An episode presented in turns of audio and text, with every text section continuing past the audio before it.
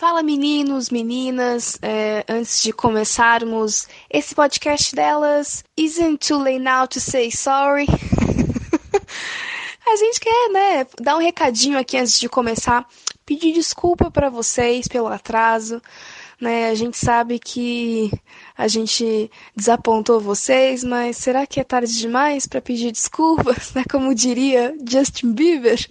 Enfim, alguns recadinhos antes de começar esse podcast. Primeiro, que ele é uma continuação do nosso papo sobre maternidade e criação de filhos que a gente teve com as lindas da Késia e da Natália, né? Como o podcast ficou muito grande e a gente achou que tinha muito conteúdo interessante nas nossas duas horas de conversa, a gente resolveu dividir esse podcast em dois e disponibilizar ele na íntegra para vocês ¿no? Outro recado que eu quero dar para vocês, e aí é uma dica aqui da Jaque no momento, saiu lá pelo Graça Girls e também pelos CabraCast, um podcast ali, um, um podcast duplo sobre a questão do estupro coletivo, da cultura do estupro, dessa questão toda que foi, né, pauta e vai ser pauta por um tempo aí das discussões na internet, nos bares, em todos os, os aspectos, né? E por que não trazer essa discussão também para o meio cristão, para nossa cosmovisão para o ambiente de igreja. Então, as meninas do Graça Girls, elas juntaram uma equipe de meninas lá para conversar sobre isso. São meninas de vários lugares diferentes, igrejas diferentes, tradições diferentes,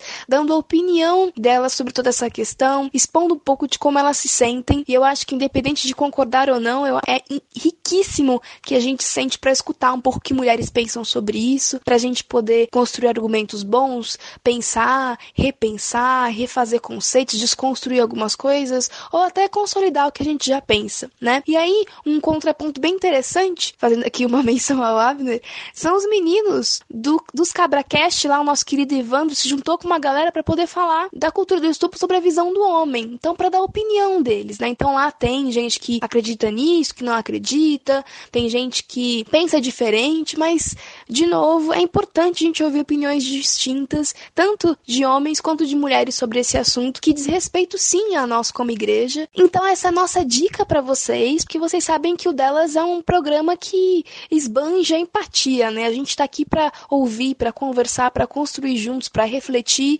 e esses programas, eles são importantíssimos para essa construção, para essa reflexão sobre o momento que a gente está vivendo e sobre o nosso papel enquanto cristãos diante de tudo isso né? Então é importante pensar sobre, mesmo que a gente ache que é uma bobagem, é importante sim pensar e falar sobre isso. Então fiquem agora com um episódio super gostoso. Vocês já conhecem as meninas, estão com o assunto aí no coração de vocês. Então vamos continuar com o papo e vocês sabem, né? Comentários são a casa de vocês, comentem, dêem opinião. O comentário tá rolando solto lá na parte A e a gente agradece muito vocês que isso continue agora. Um beijo e até mês que vem. Oh, shut up, woman. You better think. Tudo bem? Ah, mas eu, eu não vou julgar pela aparência. Piores do que as mentiras que os homens é muito grande. Segundo, porque a mulher tem mais. Hoje falaremos de um tema muito cera, gigante. Com isso ocorrem diversas modificações no organismo feminino. É comprovado cientificamente que as mulheres mentem muito mais que os homens, mas as senhoras não representam a mulher brasileira. É preciso dizer isso.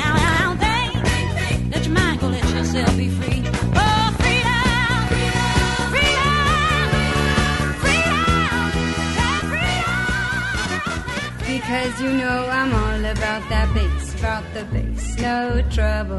I'm all about that bass, about that bass, no trouble. I'm all about that bass, about that bass, no trouble. I'm all about that bass, about that bass. Mas antes de entrar né, no nosso podcast sobre maternidade, criação de filhos, uma, uma versão 2 do podcast que já rolou lá no Delas número 5, a gente tem que mandar né, beijinho para todo mundo que foi lá comentar no podcast delas número 14, a Bíblia, as mulheres e tudo mais. É, muito obrigada por todo mundo que dedicou um tempinho para comentar, para falar com a gente em outros meios, para mandar e-mail. E a gente também quer deixar aqui, como sempre, o nosso obrigado, nosso beijo, nosso parabéns para vocês ouvintes que são muito queridos, né, no sentido de que mesmo quando vocês discordam do que a gente disse ou entre si, existe respeito, ninguém vai, né, pro ad hominem, né? Todo mundo se respeita e é assim que a gente tem que continuar seguindo, né? A gente sabe que tem muitos assuntos no delas que são complexos e que são é, é, realmente assuntos em que as pessoas vão ter opiniões diferentes, mas para dialogar, para lembrar do nosso ponto em comum, que é a nossa fé em Cristo Jesus, a gente tem que ter né, respeito uns pelos outros, empatia pelo que está sendo conversado. Então, muito obrigada por todo mundo continuar mantendo né, esse ambiente tão bacana que rola no, comentário do delas, nos comentários do delas. Então, essa é a hora dos beijinhos para vocês que fazem a alegria das podcasters, que são as podcasters mais ingratas, né? No barquinho tem o discípulo ingrato que não comenta, nós somos as podcasters ingratas que nunca respondem vocês. Mas a gente pede desculpa, gente. Eu prometo pra vocês. Vou continuar com a minha promessa. Não sei até que dela, se ela vai chegar o dela 100, eu vou estar prometendo que eu vou responder todo mundo. Mas um dia eu chego lá, tá? Mas vamos aos beijos. Um beijo pra Fernanda Alcântara, pra André Alcântara e pra Silvana Silva. Um beijo para Débora Vieira, para Camila França e para Talita do Vale. Um beijo para Bianca Hatt, pro Éber Martins e para Amanda. Pro Eduardo Silveira, para Kellen Valesca e pro Rodrigo Malheiros. Um beijo pro Sérgio Moura, pro Vinícius Grimaldi e pro Cristiano Almeida. Um beijo também para Manuela Ferreira e pro Enoque. E quero mandar um beijo especial para um ser humano que me atazana no Facebook, sempre que o delas não sai no horário, fica lá, cadê o delas? Cadê o delas? Um beijo pro Leandro Bizai, um querido que sempre tá ouvindo delas, que comenta, que pede delas. Muito obrigada, Leandro, pelo seu carinho, né? Por ir lá encher meu saco às vezes. É, e para todo mundo, né, que comenta, que vem falar com a gente, que manda um e-mail. Um beijo para vocês, muito obrigada.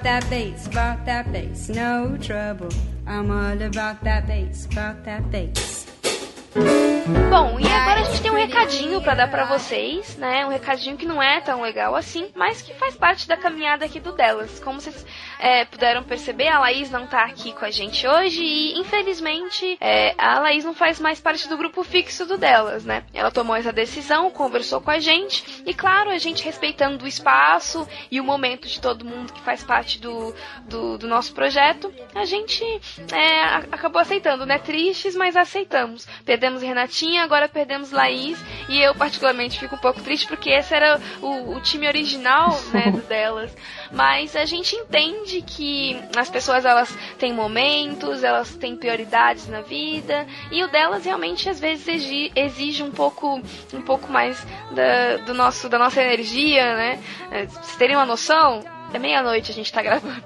Pois é. Então tem, tem que ter disposição, né? E às vezes a gente tem outras prioridades, a vida tá seguindo outros rumos. Mas eu deixo aqui o meu muito obrigada pela contribuição da Laís. E ela é sempre muito bem-vinda aqui no Delas. Sempre que ela quiser, ela pode vir para cá conversar com a gente, porque é sempre muito produtivo tê-la conosco. Eu tive pouco tempo de convivência com a Laís, mas acho que é importante também ressaltar aqui, gente, que é, não houve nenhum problema de relacionamento, né? Eu acabei de chegar no, no, delas e uma coisa que eu tenho observado nas meninas é uma sinceridade muito grande, uma liberdade muito grande entre elas para compartilhar o que elas pensam, tanto na discussão que a gente traz aqui para vocês, quanto né fora da discussão que é gravada, mas na, nas nossas conversas, no nosso relacionamento existe muita liberdade. Então não houve nenhum problema para que nem a Renata nem a Laís saíssem mas sim houve é, esse entendimento por parte da Laís de que não era mais o momento dela continuar, né? E como a Jaque disse,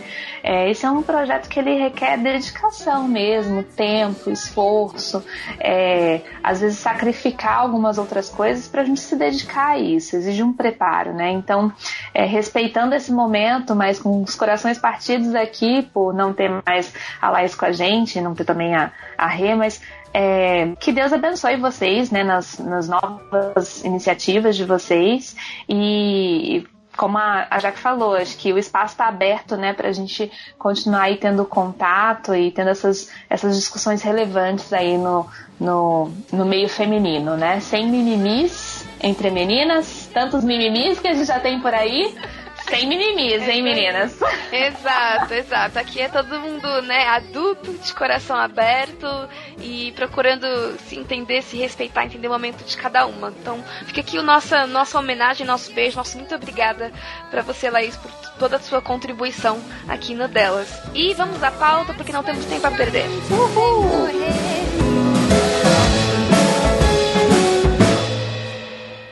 All about that bass. I'm all about that bass. I'm all about that bass.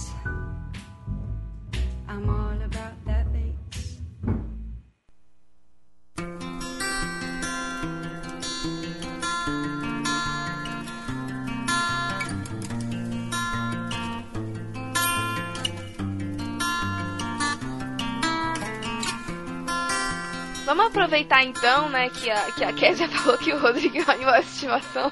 Aí eu quero falar de um ponto que, que pode ser meio conflitante na criação efetivamente dos filhos, né? Quando os pais não têm a mesma opinião sobre o que fazer com relação ao, ao pequeno, né?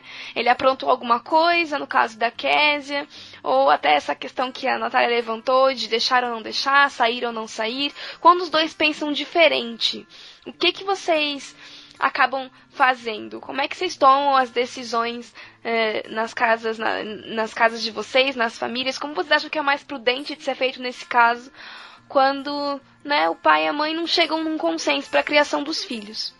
Olha, assim, aqui em casa, quando o Rodrigo não tá em casa, a autoridade sou eu. E assim, eu sou meio chata. Então, assim, manhã, isso, é, eu posso fazer isso assim, assim? Não, não pode. Por quê? Porque eu não deixo. Então, eu não, eu não, não chegou na adolescência ainda, então eu também vou me dar o direito de não estar discutindo muito. É não, é não. É sim, é sim. Quando o Rodrigo tá em casa, ele decide, né? As crianças vão nele e como ele é o cabeça, então ele decide, mas ele já sabe, mesmo ele decidindo, qual é a minha opinião a respeito de algumas coisas. Então ele geralmente não vai agir de uma maneira, só se realmente for uma coisa muito fora do comum, assim, e ele tomar uma decisão que eu achar que não foi certo, a gente tenta conversar um pouco longe deles, né? Às vezes eu falo assim, Rodrigo, eu acho que eu não quero. Se eu ver que é uma coisa muito drástica, assim, eu já falo na frente, Rodrigo, eu não tô, não tô concordando muito com isso, não.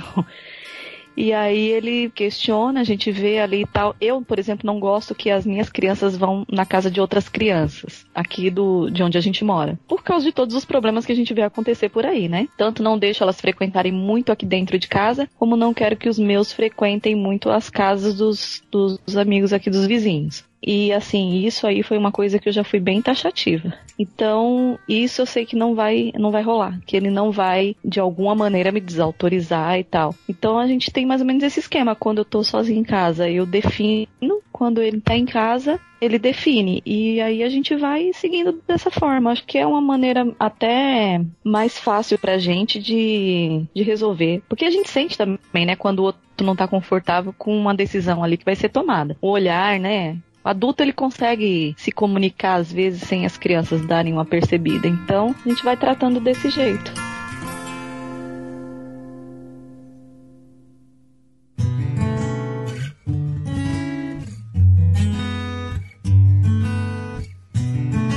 É questão de doutrina? Por exemplo, o, o Tiago, ele é tipo Calvino na veia. Aí ele fala ah, que eu vou ensinar que eles são predestinados. Eu falei, tá bom, também vou ensinar que eles são predestinados a terem livre-arbítrio. E a palavra da mamãe é a última, porque está de dentro da mamãe. Como Olha, faz eu vou quando é uma falar- coisa assim e, e eu você tem que explicar? você. É, eu vou falar pra você a segui- uma resposta que eu dei pra uma amiga minha daqui da igreja, né? Ela é amiga minha desde a época de infância e um domingo a gente tava lá e ela apareceu lá com a família dela, porque agora ela mora em Campinas. Indicaram essa igreja pra ela frequentar. Ela nem sabia que eu frequentava lá. Aí ela virou pra mim e falou assim: "Quer? Tô adorando a igreja". Eu, ai que bom, né? Ela, mas meu marido é presbiteriano. Eu falei: "Querida, vá na igreja dele". Aí ela olhou assim pra mim, eu falei assim: quando vocês estavam namorando, ele já era presbiteriano, não era? Ela falou assim, era. Eu falei assim, ele em algum momento deu a entender a você que ele ia mudar de ideia? Ela falou assim, não. Ela Então deu a você- entender pra ele que ela ia mudar de ideia? Não. Ela, ela aceitou casar com ele nessas condições. Quem é o cabeça da família não é o homem. Então, assim, aí é onde eu acredito, eu, né, eu acredito na submissão, entendeu? Se você tem o cabeça da família, é porque você confia nele. Então eu falei pra ela assim, você não crie uma confusão dentro de casa por causa disso. Se você casou com ele sabendo que ele era presbiteriano, você tem que seguir a linha que ele segue. Porque não é uma diferença assim de, ai, ele é católico e eu sou crente, que é uma diferença enorme já, né? Mesmo no meio cristão já é uma diferença enorme, é uma diferença muito grande. Não, é uma diferença apenas de como que a pessoa vai ser salva, porque no final das contas nós estaremos no céu, em nome de Jesus. Então assim, eu eu sigo na linha de. Pra mim, é mais fácil espiritualmente, psicologicamente, seguir na linha de raciocínio que ele é o cabeça da família. Então, assim, querida, se você casou com ele sabendo que ele era presbiteriano, não transforme isso numa confusão dentro da sua casa. Vá com ele se ele bater o pé falando que ele vai continuar indo na igreja presbiteriana, você vai, porque vocês são uma família. Entendeu, ah, sim, Sara?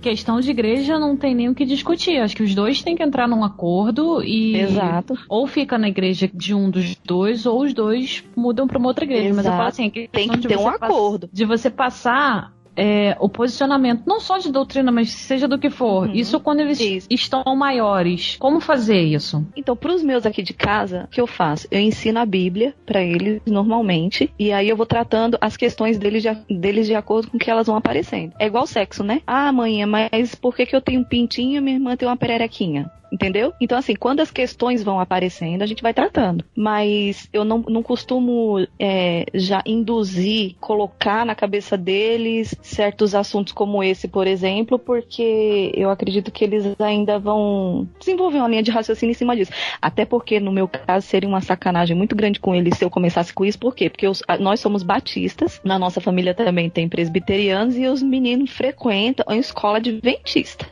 Então, se eu, é, se eu, se eu pegar pesado com eles agora. É, eu acho, que, eu acho interessante que você falou de não antecipar os assuntos antes do momento, né? Porque a criança tem o tempo dela também, né? Tem de, de, de ir descobrindo as coisas e ir adicionando, né, a, a, aqueles conhecimentos. E quando a gente fala sobre o conhecimento de Deus, a criança também vai descobrindo e ela vai acrescentando aqueles atributos de Deus e vai agregando aqueles princípios no coração dela, né? Então acho que é, é interessante você ir trazendo o assunto, apresentando o assunto e a criança vai, vai, vai desenvolvendo dentro dela aqueles questionamentos e você vai apresentando para ela as linhas também, né? É, a gente vive hoje num mundo muito cruel. É um mundo que se você não, não souber onde você quer chegar, ele vai te devorar. Então essa é a responsabilidade dos pais eu e o Rodrigo, nós temos uma responsabilidade a respeito da salvação dos nossos filhos. Sim. Então, assim, com isso a gente não pode errar. A gente pode errar na escolha da escola, a gente pode errar na alimentação deles, a gente pode errar na roupa que eles vestem, mas salvação a gente não pode errar. Uhum. É o evangelismo 100%. Então, assim, meu filho, o plano da salvação é esse, é isso aqui, a gente vive isso. Ir pra igreja é gostoso, eles têm que entender que ir pra igreja é gostoso. Então, naquele final de semana que ninguém tá com saco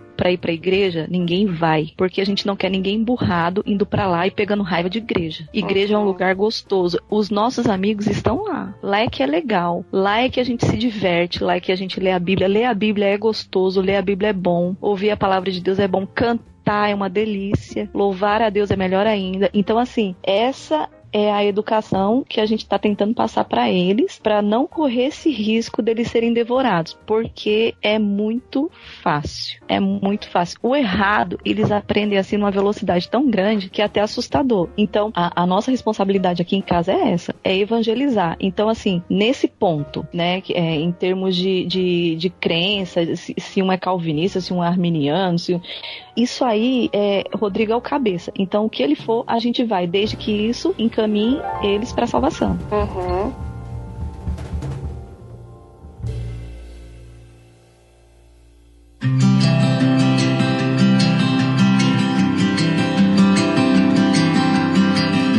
Ô, Nath, e o Daniel ainda é bem novinho, mas é, como que você e o Marcos têm, têm já apresentado ele a esse a, a, salvação, a Deus? Qual que é o, a preocupação de vocês a respeito disso, né? A gente, é, na verdade, o Marcos, como é pastor né, da igreja, hoje ele está como pastor titular de uma igreja em São Paulo, é, eu sempre me preocupei muito em acompanhá-lo, né, enfim, ter um ministério também é, dentro da igreja e, e, tentar que a nossa família fosse uma família que valorize a igreja, sabe? Porque assim, eu fui criada na igreja, a gente tem uns projetos alternativos que a gente tem aqui em São Paulo, que nem a Glocal, né? Que é um ponto de, de pregação, não é uma igreja, que reúne muita gente alternativa durante a semana, a Vila Madalena, que é um bairro bem boêmio aqui em São Paulo. E a gente acaba tendo uma tendência, né? Quem foi criado na igreja e tal,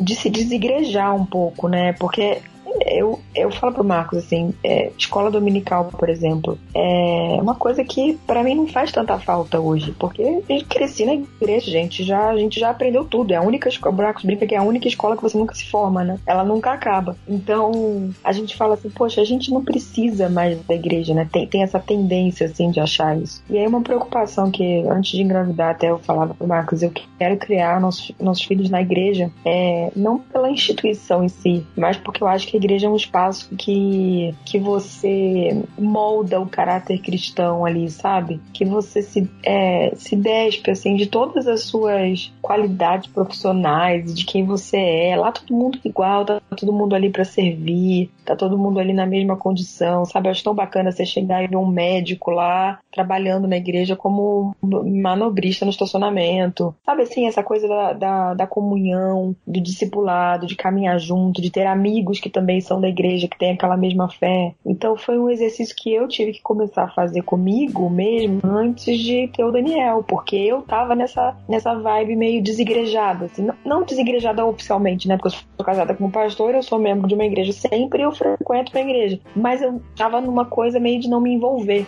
Depois que o Daniel nasceu, eu senti essa necessidade de, assim, eu preciso, além de dar o exemplo, ensinar a ele o valor da igreja. Porque, é, enfim, a gente acredita que, aí tem várias linhas também, mas a gente acredita que salvação não se perde, que, né, que a gente foi escolhido e tudo mais. Só que a gente quer que ele é, tenha esse privilégio de crescer numa igreja. Porque eu acho que isso, na verdade, é um privilégio. A gente não tá fazendo um favor para Deus de ir pra igreja. A gente vai porque a gente é grato, porque a gente quer servir, porque a gente quer é, expandir o reino de Deus aqui, enfim. É essa um pouco da percepção que eu quero que o Daniel tenha, uma base muito sólida, bíblica, e de formação dentro da igreja, para que quando ele, enfim, cresça e seja capaz de tomar a própria decisão dele, aqueles princípios estejam bem enraizados dentro dele, independente de se ele um dia vai continuar frequentando a igreja, é, a gente também não sabe o que, vai acontecer com a igreja daqui a 20, 30 anos, né? Essa é uma outra discussão boa. É, mas eu acho que isso me, me, me, veio muito forte quando ele nasceu, assim, olha, calma aí, a igreja tem o seu valor e a gente precisa resgatar isso. Então, todo domingo eu levo,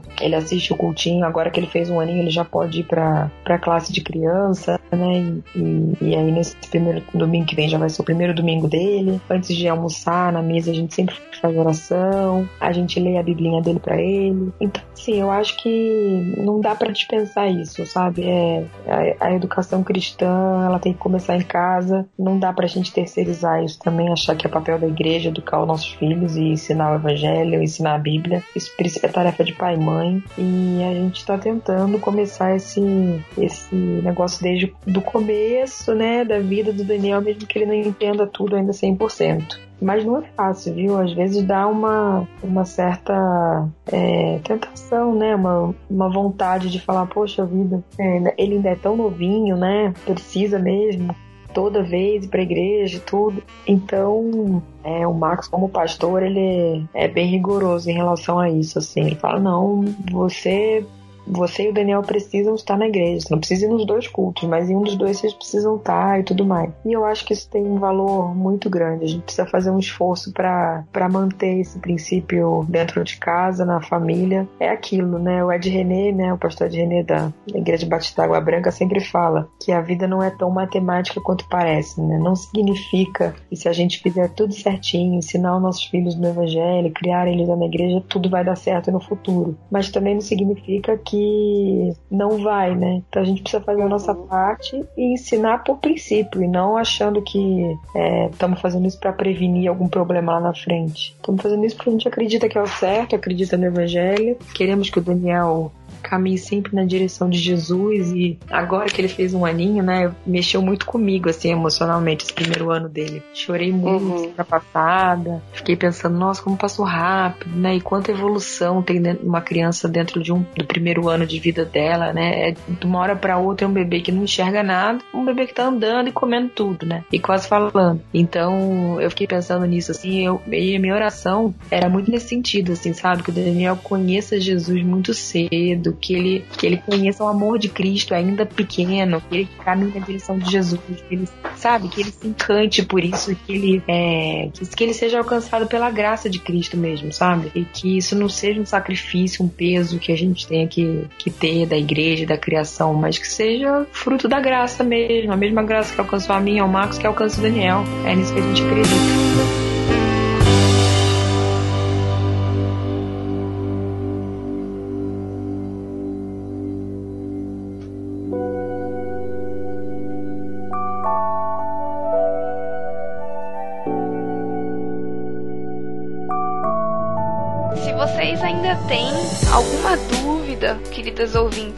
Ouvintes, sobre a questão dos filhos, né? Tipo, ah, eu tenho medo de, de criar os meus filhos neste mundo, né? Que é uma coisa que a gente ouve bastante. Eu acho que o primeiro dela sobre maternidade vai ajudar você bastante a entender que qual é o nosso propósito por aqui, né? A Adri e a Késia foram muito felizes nesse podcast em tentar desmistificar um pouco essas desculpas que a gente cria, né? De não, não quero ter filho porque o mundo é violento, porque eu não tenho controle sobre as coisas, né? Quando na verdade a gente tem que ter confiança em Deus acima de todas as coisas, né? Sabendo como a Natália bem colocou, que não é porque a gente faz, segue uma cartilha que as coisas vão sair do jeito que a gente quer, mas sabendo que Deus é um Deus que, que tem poder para alcançar as vidas, inclusive dos nossos filhos, futuros filhos, de todas as pessoas, né? E o papo está muito bom. É, vocês sabem, né, ouvintes, que os comentários é a casa de vocês. Se ainda tiverem algumas perguntas, vocês vão lá. Se tiver pergunta específica, vão lá também, que a gente avisa as meninas, ó, tem alguém perguntando uma coisinha lá para vocês, a gente avisa e tenta fazer elas irem falar com vocês nos comentários, mas é uma coisa então que eu queria que vocês dissessem, meninas, é se vocês tiveram algum tipo de curso, livro, literatura mesmo, né, blog, alguma coisa que ajudou vocês na, na formação mesmo, né, de mãe, vamos dizer assim, né, fora as, as próprias experiências, a, a, vida das outras pessoas, as pessoas compartilhando com você experiências pessoais. Tem algum tipo de literatura, alguma coisa que vocês disseram, nossa, eu li isso aqui, eu vi isso aqui, eu ouvi isso aqui e me ajudou muito na hora de tomar decisões ou de decidir como evangelizar os meus filhos e esse tipo de coisa. Hoje em dia tem muita literatura, né? Voltada para a mãe, graças a Deus. Eu cheguei a ler Sim, eu, eu, li um livro da JoJo, aquela babá que, que passa na televisão. Gostei muito. É, eu não lembro o nome dele agora, mas é um. Tem ela assim na capa, assim, com a cara bem brava, mas ela é muito legal. E o Pastoreando também, o Coração da Criança, né? Eu dei uma lida, mas a. Eu acabei percebendo que a gente acaba sempre repetindo o mesmo que fizeram com a gente, viu? Ainda então somos a gente. os mesmos. Exato. Como os nossos pais. Exatamente. E é pior, que a gente já vem com a mania aprendida e a gente ainda dá uma aprimorada nas manias. É. Médico, eu sempre procurei os melhores médicos pra, possíveis para os meus filhos. Eu sou mais de uma atenção pessoal do que a, literatura em si, porque a, o profissional ele tá vendo a criança. É difícil de você numa literatura às vezes encontrar ali o que vai resolver exatamente aquilo que a criança está precisando. Então, um, um pedagogo, alguém sabe? Comecei a fazer amizades assim com pedagogos, com psicólogos, com os pediatras, é, as professoras. Não sou como a mãe do Rodrigo, né? A mãe do Rodrigo fala que ela levava muito bolo para as professoras, porque diz que o Rodrigo era terrível na escola. Mas assim, a gente acaba fazendo amizade com eles, porque ajuda a, a convivência. Quem o profissional que conviver um pouquinho com seu filho, ele vai ajudar você. Então, se você puder é, ter alguém próximo fazer amizade com alguém assim vai, vai ser muito útil. Vai ser muito útil. A pediatra do Daniel é da nossa antiga igreja, né? Ela é cristã, uma pessoa super bacana, assim, cristã de verdade, tem uma família muito estruturada e isso tem ajudado muito a gente no dia a dia, sabe? Porque se juntar a ciência com a fé, não é fácil, né? E a gente, graças a Deus, conseguiu encontrar isso nela, né? Além de ser uma excelente médica, é uma amiga nossa e uma irmã em Cristo. Então ela tem ajudado bastante a gente. É, em relação à literatura, na verdade eu li bastante coisa quando eu estava grávida, né? Desses livros, ah, O que esperar quando está esperando, Nana Nenê, Encantadora de Bebês. Todos esses livros que na verdade acabam falando um pouco também da dessa primeira não da primeira infância completa, né, mas do primeiro ano de vida do bebê e tudo mais. E agora, na verdade, eu não tenho lido muita coisa sobre maternidade, é, nem criação de filhos. As minhas leituras estão mais voltadas para o universo feminino, enfim, né? Ministérios femininos e o papel da mulher. Tem muito livro legal aí sobre isso. Eu não sou muito fã assim de leitura sobre criação de filhos. Eu confesso que eu tenho um pouco de dificuldade assim de, não sei, eu acho que é uma coisa mais intuitiva, sabe? Eu penso assim como que a minha mãe fazia com a gente, como que eu vejo minhas amigas fazendo com os filhos delas e coisas que eu acho legal de replicar. Enfim, eu, eu acho que é um pouco isso, mas não, assim, não desmereço nenhuma leitura. Eu acho que deve ter bastante coisa bacana por aí. Mas eu acabo lendo mais blogs e, e conteúdos de internet, assim. Os livros mesmo de criação de filho, eu não. Eu ainda não entrei. Talvez quando o Daniel tiver um pouquinho maior, eu acho que vai me ajudar mais. Porque aí, enfim, entra a questão de escola, de educação. Aí eu acho que pode ser mais válido. Mas nesse começo, assim, como tem várias correntes diferentes, a gente acabou optando por seguir um pouco a nossa intuição e os conselhos da pediatra. Sabe uma coisa que mãe faz muito? é, a gente busca esses blogs, esse, esse tipo de sites, essas coisas assim, porque às vezes a gente se acha louca. E se a gente encontra é, pessoas é. nesses sites e nesses blogs que fazem as mesmas coisas que a gente, a gente se acha, é, dá conforto, a gente se acha mais normal. Será que só eu grito com meus filhos? É verdade. Entendeu? Será que só eu como chocolate escondida dentro do meu quarto? Entendeu? Será que só eu digo que acabou o picolé, sendo que tem aquele lá que é o que eu gosto e que eles gostam também, que eu vou deixar pra mim? Só eu que tiro o brinquedo e falo que o brinquedo quebrou, né? Exatamente. Não, você sabe o que, que aconteceu esses dias? Ó, você passa. Ó, o meu menino tem sete anos. Sete anos usando. Eu usando o banheiro de porta aberta. sete anos, eu já acostumei, já era. Já acostumei a usar o banheiro de porta aberta. Se eu estiver sozinha em casa, eu uso o banheiro de porta aberta. Esses dias eu estava usando o banheiro. O Davi falou: Mãe, credo, você tá fazendo xixi. Eu falei: Pois você pare de reclamar. Você me deixou sete anos acostumada a fazer xixi com a porta aberta. Agora você vai ter que aturar eu fazendo xixi com a porta aberta. Então você começa a entrar nesses sites, nesses blogs, porque você começa a achar que você tá ficando louca. E você começa a ver que é todo mundo igual. Que tá todo mundo ali, ó, no mesmo barquinho. No barquinho. No mesmo. Opa! é.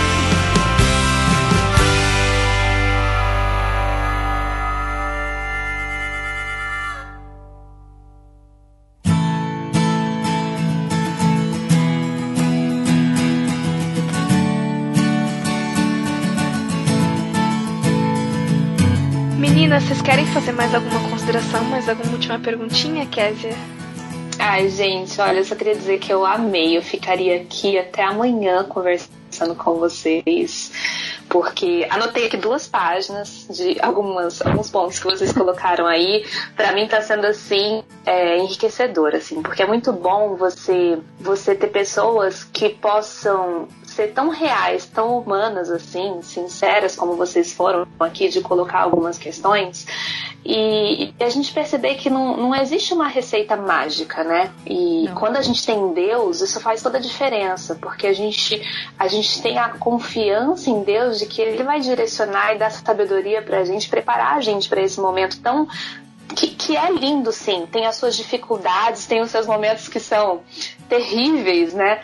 Mas assustadores, mas ao mesmo tempo é um, um momento tão especial, tão único na vida de uma mulher, né? A transformação dela, que ela sofre quando ela tem um filho. Eu tô me preparando para isso e às vezes eu sonho à noite, né? Essa noite que eu fiquei pensando nas perguntas que eu ia fazer pra vocês, pra vocês terem uma ideia, eu já sonhei com uma situação e eu compartilhei hoje com o Júnior ele falou assim: calma, não fica ansiosa, né? Porque a, a gente se sente, eu me sinto tão despreparada assim pra esse momento, mas perceber que essa transformação ela acontece, a gente pode buscar fontes de inspiração, mas a gente também tem um Deus que tá ali à nossa disposição e que ele, né, vai também nos dar sabedoria, vai nos guiar e vai preparar esse momento, né? Como a Natália aí testemunhou que aconteceu com ela, vai preparar esse momento, né? E o seu momento, a sua família para a chegada desse desse novo ser. Eu tô assim encantada com vocês. A Nath faz muito tempo que eu conheci a Nath e a gente perdeu contato e assim muito legal assim ver é, e conversar com vocês, né? É, gostaria muito de ter a oportunidade de conversar novamente com vocês, trocar figurinhas e quando acontecer, é muito legal compartilhar com vocês também que essa novidade está chegando para mim. Kézia, eu também fiquei pensando no, no tema e assim, não sou casada ainda, tô uma realidade um pouco distante e às vezes eu fico assim, meu Deus, como é que eu vou dar conta? Como é que eu vou dar conta? Como é que eu vou dar conta? E eu lembro que quando eu era criança, eu achava que eu nunca ia sair de casa sem minha mãe. Eu não vou pra escola sozinha, eu não vou no mercado sozinha, eu não vou no shopping sozinha. E as coisas vão acontecendo de uma maneira natural que assim, por mais que atualmente aconteça alguma situação, você pensa assim, ah, eu queria tanto a minha mãe, você tá preparado para aquilo. Coisa que você achava que você nunca ia dar conta, mas quando você tá vivendo aquele momento, você passa por ele. Eu acho que a mensagem que fica é: as mães não serão perfeitas porque não tem a perfeição. E a escolha que você faz é muito de acordo com a sua família e com o que você acha, o que você entende que é o plano de Deus para sua família. Se você vai é, continuar trabalhando, se você não vai continuar trabalhando, se você vai mudar de igreja, se você vai ter 30 filhos, se você vai ter só dois. Tudo isso é uma dinâmica que vai se adaptando, porque às vezes a gente acha que a vida é uma coisa muito rígida. E não é. Nem a ponte em Niterói pode ser rígida, senão ela quebra e estraçalha toda. Então, assim, a gente tem, tem que entender que tem essa flexibilidade e que a gente vai se transformando ao longo das experiências novas que a gente tem. Por mais Sim. desesperador que possa parecer, não adianta ficar assim com essa pré-ocupação de ah, como é que vai ser? Vai ser, filha. Quando chegar, chegou, e aí, ah, não deu certo, meu filho tá, tá pirracento, tá brigando, não tá dormindo. Você vai tentar contornar aquela situação no momento que estiver acontecendo. E sem esquecer que você é um ser humano, que você é mulher, que precisa de um tempo para você também. Até porque para você amar seu bebê, você tem que se amar e tem que ter um tempo para você respirar, arejar e fazer xixi de porta fechada. Acho que quando eu me aposentar eu vou conseguir. É, então, eu acho que para mim, pessoalmente, maior, a maior razão de ser desse episódio é para mostrar que mães são seres humanos, né, cara? E estão suscetíveis a erros e a situações difíceis e a dúvidas e, e tudo mais, sabe? É, eu acho que a gente cria é, eu percebo isso no ambiente de igreja, nas igrejas nas quais eu convivo, com as pessoas que eu convivo.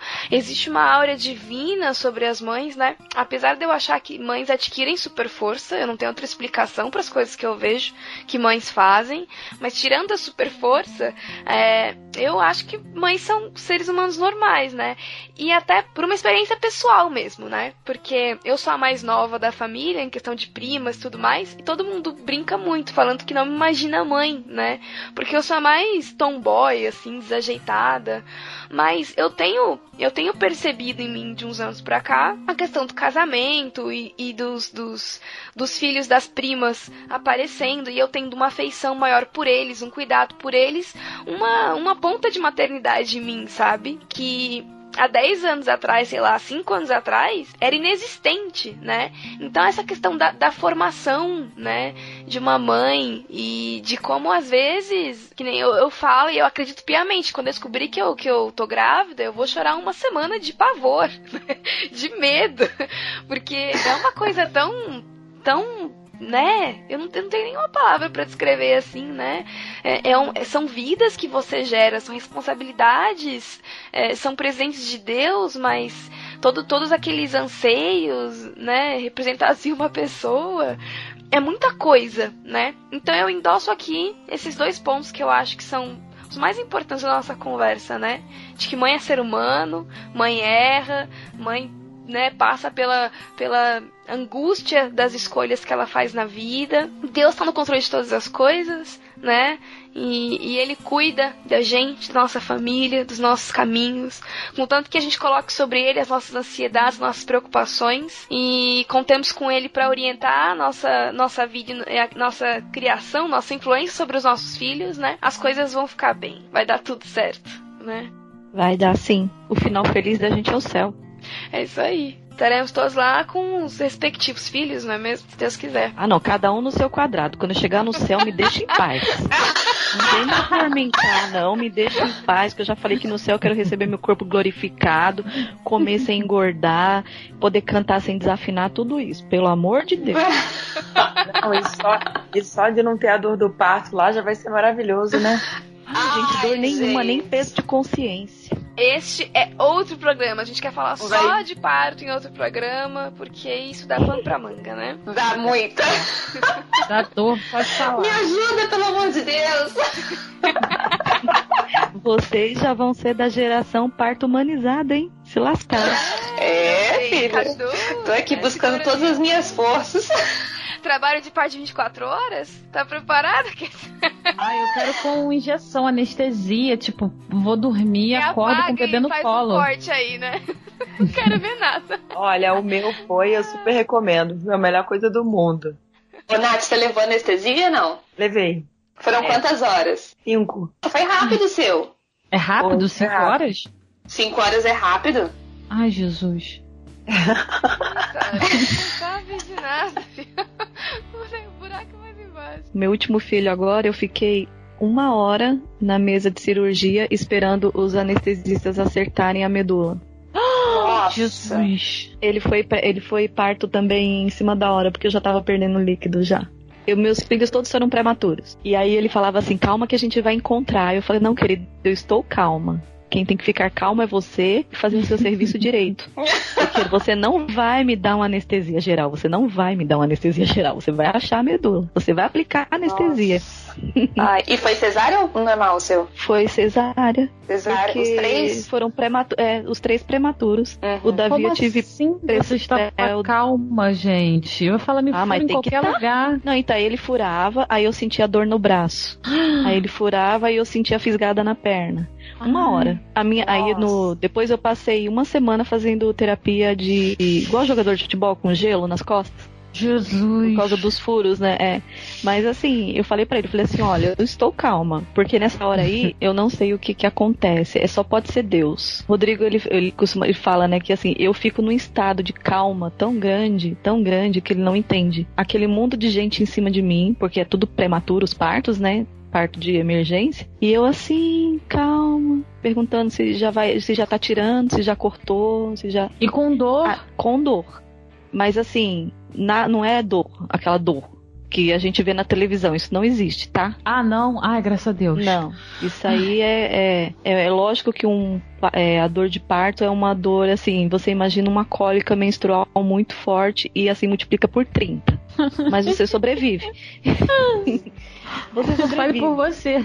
Você sobrevive, sobrevive. E eu falei para ele, falei assim, eu estou muito calma, você vai continue tentando aí, porque anestesia geral você não vai me dar. E aí foi uma hora nesse teste de paciência até Peraí, encontrar, mas quando quis. encontrou, ele te propôs é uma anestesia geral e você não quis? Claro, eu, ó, eu já não pude ter o parto, porque desde o primeiro eu sempre quis ter parto normal. E eu nunca pude, né? Eles nasceram sempre antes da hora. O Davi foi uma pressão alta muito grande que eu tive e teve que tirar ele. A Gabriela eu já não tinha mais líquido na barriga, então a médica já não conseguia ver a Gabriela na minha barriga e nem ouvir os batimentos. E o bebê eu comecei a perder líquido. E aí a médica falou: liga para sua obstetra. Ela falou: venha que eu vou tirar o bebê. Então foi assim, tudo em cima da hora. E aí, quando ele começou a perceber, eram dois anestesistas, como ele começou a perceber que ele não estava achando o local para pegar anestesia, ele sugeriu uma anestesia geral. Eu falei, eu não vou ver o meu filho nascer. Aí vocês dão o meu filho para outra pessoa. Isso é a conversa minha. No, na sala de parto, vocês vão dar o meu filho para outra pessoa. Vocês vão me dar o filho de outra pessoa para mim. Eu nunca vou conhecer o meu, meu filho. Não, mulher, pelo amor de Deus, isso não vai acontecer, não. É uma anestesia geral. Quando você estiver no centro cirúrgico, você não tá vendo nada, mas no pós-parto você já acorda. Não, não, não, não, não, não. Uhum. Pode procurar aí com calma que você vai achar. O, o, a coluna tá inteirinha. Uma hora você acha. Pode furar aí até você achar. Gente. Mas vem cá, não dava pro marido ver não o filho? Então, ele só entra depois da anestesia. O marido. Quem que você vai xingar nesse momento, centro. gente? Foi você que me Ah, deixou filho, assim. eu xingo, eu xingo, eu xingo todo mundo. Isso aí você pode ter certeza. Que o anestesista, o que eu chamei esse anestesista de safado, cachorro sem vergonha. Porque é, toda a preparação pro parto, né? O marido mais atrapalha do que ajuda. Eles ficam muito nervosos, a gente fica calma, Kézia. A gente fica calma nessa hora, porque é o nosso É os tá né? superpoderes que a Jaque mencionou. É, porque assim, é você que tá lá, entendeu? Na mesa lá. Ah, é você que tá. É você e Deus. Então, querida, nessa hora você fica calma, serena e tranquila. Ai, o nervoso todo é eles. Ai, muito legal. Mas isso dá assunto para um outro podcast. Dá. Outra. Ah, vixe, se dá. Enfim, pessoal, muito obrigada pela participação de vocês. Kézia, muito obrigada por ter vindo compartilhar um pouco da maternidade dos seus três pimpolhos com a gente. Quase nada, né? A doida. Obrigada a vocês por ainda me chamarem. Imagina, Kézia, é sempre um prazer. E Natália também, muito obrigada por ter aceitado o nosso convite. Desculpa o horário aí. A gente sempre vai até tarde conversando, mas muito obrigada mesmo por ter aceitado, por ter compartilhado com a gente um pouco da história do, do- da sua vida de mamãe. Obrigada a vocês, gente, por terem ouvido. Espero que tenha contribuído um pouquinho aí pra esclarecer e tô à disposição quando vocês quiserem conversar, porque esse é um assunto que mãe nunca enjoou de falar sobre maternidade. Muito bom. Então é isso, pessoal, as queridas e queridos ouvintes. Esse é o delas desse mês. Mês que vem a gente tá de volta com mais delas, assuntos diferentes. Reforço aqui o que eu já disse: os comentários são a casa de vocês, então tem dúvidas. Mamães querem compartilhar alguma história, ah, alguma impressão sobre o podcast. Os comentários são é, é, o lugar para você fazer isso. E muito obrigada também para a menina Késia e para a Sara, que estiveram comigo, minhas companheiras, durante esse programa. É, pensando na maternidade. Gente, confiram também o site das meninas, porque assim, pelo papo dá pra perceber como é bom o que elas falam e como ajuda a gente, tanto quem tem filho como quem não tem filho, pra quem tem. Verdade. Né? E pra quem já tem também pra mudar alguma, algum hábito, então pensar, nossa, eu não sou a única. Acessem, a gente vai deixar aí os links, entrem lá, conversem com elas também. E obrigada mesmo, meninas. Desculpe fazer vocês dormirem tarde, mas mãe tá aí pra isso, né? É, obrigada por esse tempo, porque a gente sabe o quanto esse tempo é precioso para uma para mães como vocês. É verdade. É verdade. Mas pra gente é precioso também. Ah, que bom, gente. Obrigada mesmo. um beijo e tchau, tchau, galera. Tchau. Beijo, tchau, tchau. tchau. Beijo, obrigada, gente.